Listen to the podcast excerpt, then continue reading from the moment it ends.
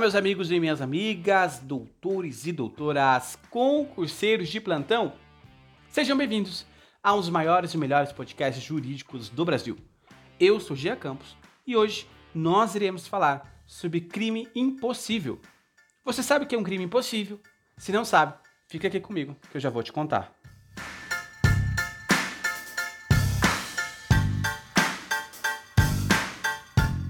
Mas antes de iniciarmos a nossa aula, queridos, eu gostaria de pedir para você para não se esquecer de clicar no botão seguir.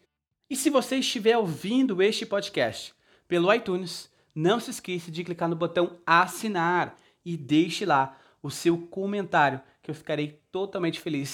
Meus queridos, o crime impossível nós podemos encontrar nos termos do artigo 17 do Código Penal, que nos traz a seguinte redação: Não se pune a tentativa quando por ineficácia absoluta do meio ou por absoluta impropriedade do objeto é impossível consumar-se o crime.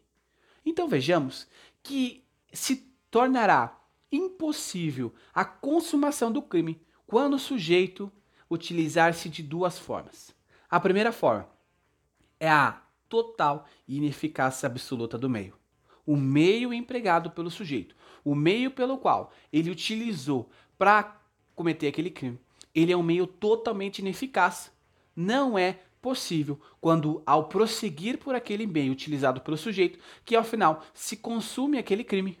Também, queridos, nós vemos que ah, o objeto utilizado pelo sujeito, ele é um objeto que também é ineficaz. A utilização daquele objeto é totalmente, absolutamente inapropriado. Este objeto não leva à consumação deste crime. Jean, não compreendi. Vejamos assim, queridos. Vamos pensar no primeiro caso, que, se, que fala em relação ao meio empregado pelo sujeito. Imaginamos que o sujeito A ele deseje matar o sujeito B. O sujeito B é uma pessoa totalmente é, saudável. E esse sujeito A, ao tentar matar o fulano, o sujeito B, ele pensa assim: olha, eu vou matar ele ministrando é, um veneno, um determinado veneno. Este veneno de que não tem uma coloração, então eu vou acabar colocando ali na bebida dele e certamente ele vai morrer é, minutos depois. Todavia, queridos, esse sujeito que deseja a morte do B e em vez de ministrar um veneno, ele acaba confundindo-se e ele acaba ministrando um açúcar, por exemplo, um adoçante. Então aqui nós vejamos que não há que se falar em crime. Também não há que se falar em tentativa. Ah, o sujeito ele não vai responder. Por quê? Porque o meio utilizado pelo sujeito é um meio totalmente inapropriado. Nunca que ele iria conseguir a morte daquele sujeito ministrando apenas algumas gotas de açúcar ou de adoçante. Então, o meio utilizado por ele é totalmente ineficaz e então nós estamos falando de um crime impossível. E aí, o segundo caso, queridos, é, nós estamos falando da impropriedade absoluta do objeto. Então, o objeto utilizado pelo, pelo sujeito é um objeto totalmente ineficaz. Pensamos assim: uma moça que ela pensa estar grávida, ela acaba realizando manobras abortivas. Ela acredita que ela está grávida. E aí, pensando nisso, ela realiza essas manobras e aí depois descobre-se que ela nunca esteve grávida que na verdade ela tinha uma gravidez psicológica. Aqui também não há que se falar em consumação de crime algum. Não há que se falar que ela vai responder por aborto lá é, na forma do artigo 124 do Código Penal.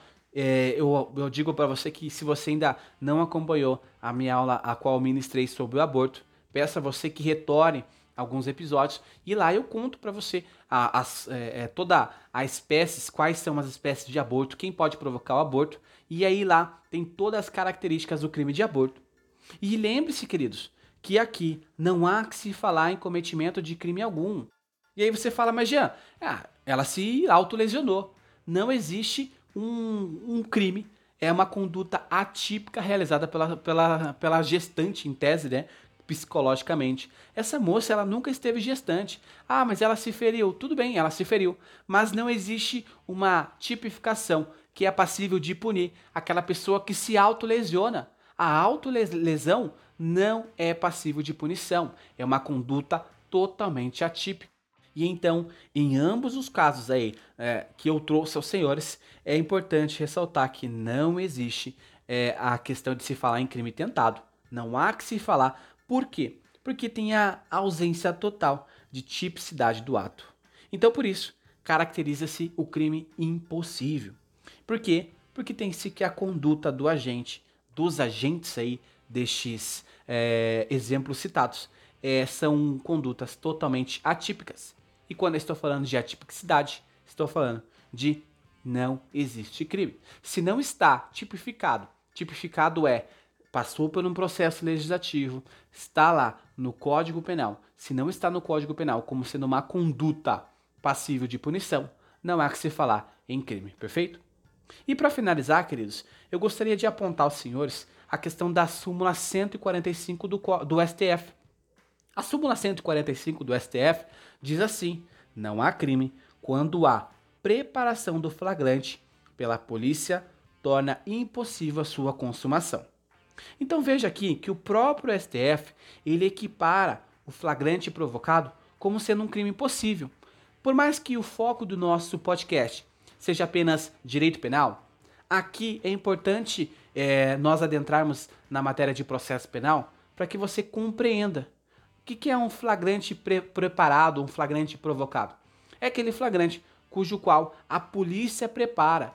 É, vamos imaginar o sujeito que é, está vendendo drogas. E aí a polícia ela deseja prender aquele determinado sujeito. E aí o policial ele se passa por um usuário e chega até aquele sujeito e fala: Olha, é, me dá umas pedras aí, me dá umas drogas aí. E, e faz de conta que ele está querendo comprar como usuário. Neste momento, o sujeito retira a droga do bolso e quando vai entregar, ele se identifica como sendo um policial e aí é, realiza a prisão em flagrante. Queridos, neste caso aqui, é, nós estamos falando de um crime impossível. Por quê? Porque se não fosse a conduta daquele policial, talvez não teria acontecido aquele crime. Então nós estamos falando de um flagrante preparado ou um flagrante provocado. E segundo o entendimento do próprio STF, trata-se de crime impossível. Queridos, foi um prazer ministrar essa aula aos senhores. É, agradeço a você que me acompanhou até aqui. Não se esqueça de indicar este podcast para seus amigos. E também não se esqueça de seguir a nossa página no Instagram, que é Direito Penal do Zero podcast e o meu Instagram, janeduardo.campos. Gostaria de aproveitar a oportunidade de pedir para você é, não se esquecer de marcar ah, os, nos seus posts lá na rede social. Eu fico extremamente feliz quando vocês é, tiram print da tela ou quando vocês tiram uma selfie na frente do computador e está lá Direito Penal do Zero Podcast. Queridos, espero te ver nos próximos episódios. Até mais, um forte abraço.